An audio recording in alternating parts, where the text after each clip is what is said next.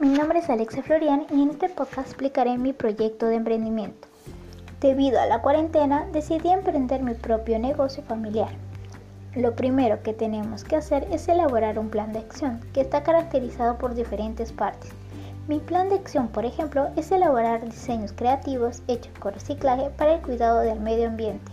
Esta idea surgió debido a la gran contaminación del planeta.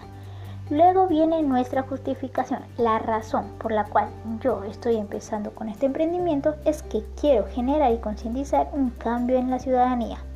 El objetivo sería crear diseños creativos y únicos para llamar la atención y concientizar el cuidado del planeta. ¿Qué necesitamos para la elaboración del proyecto? Aquí tenemos que hacer cuáles serían nuestras actividades para comenzar la elaboración.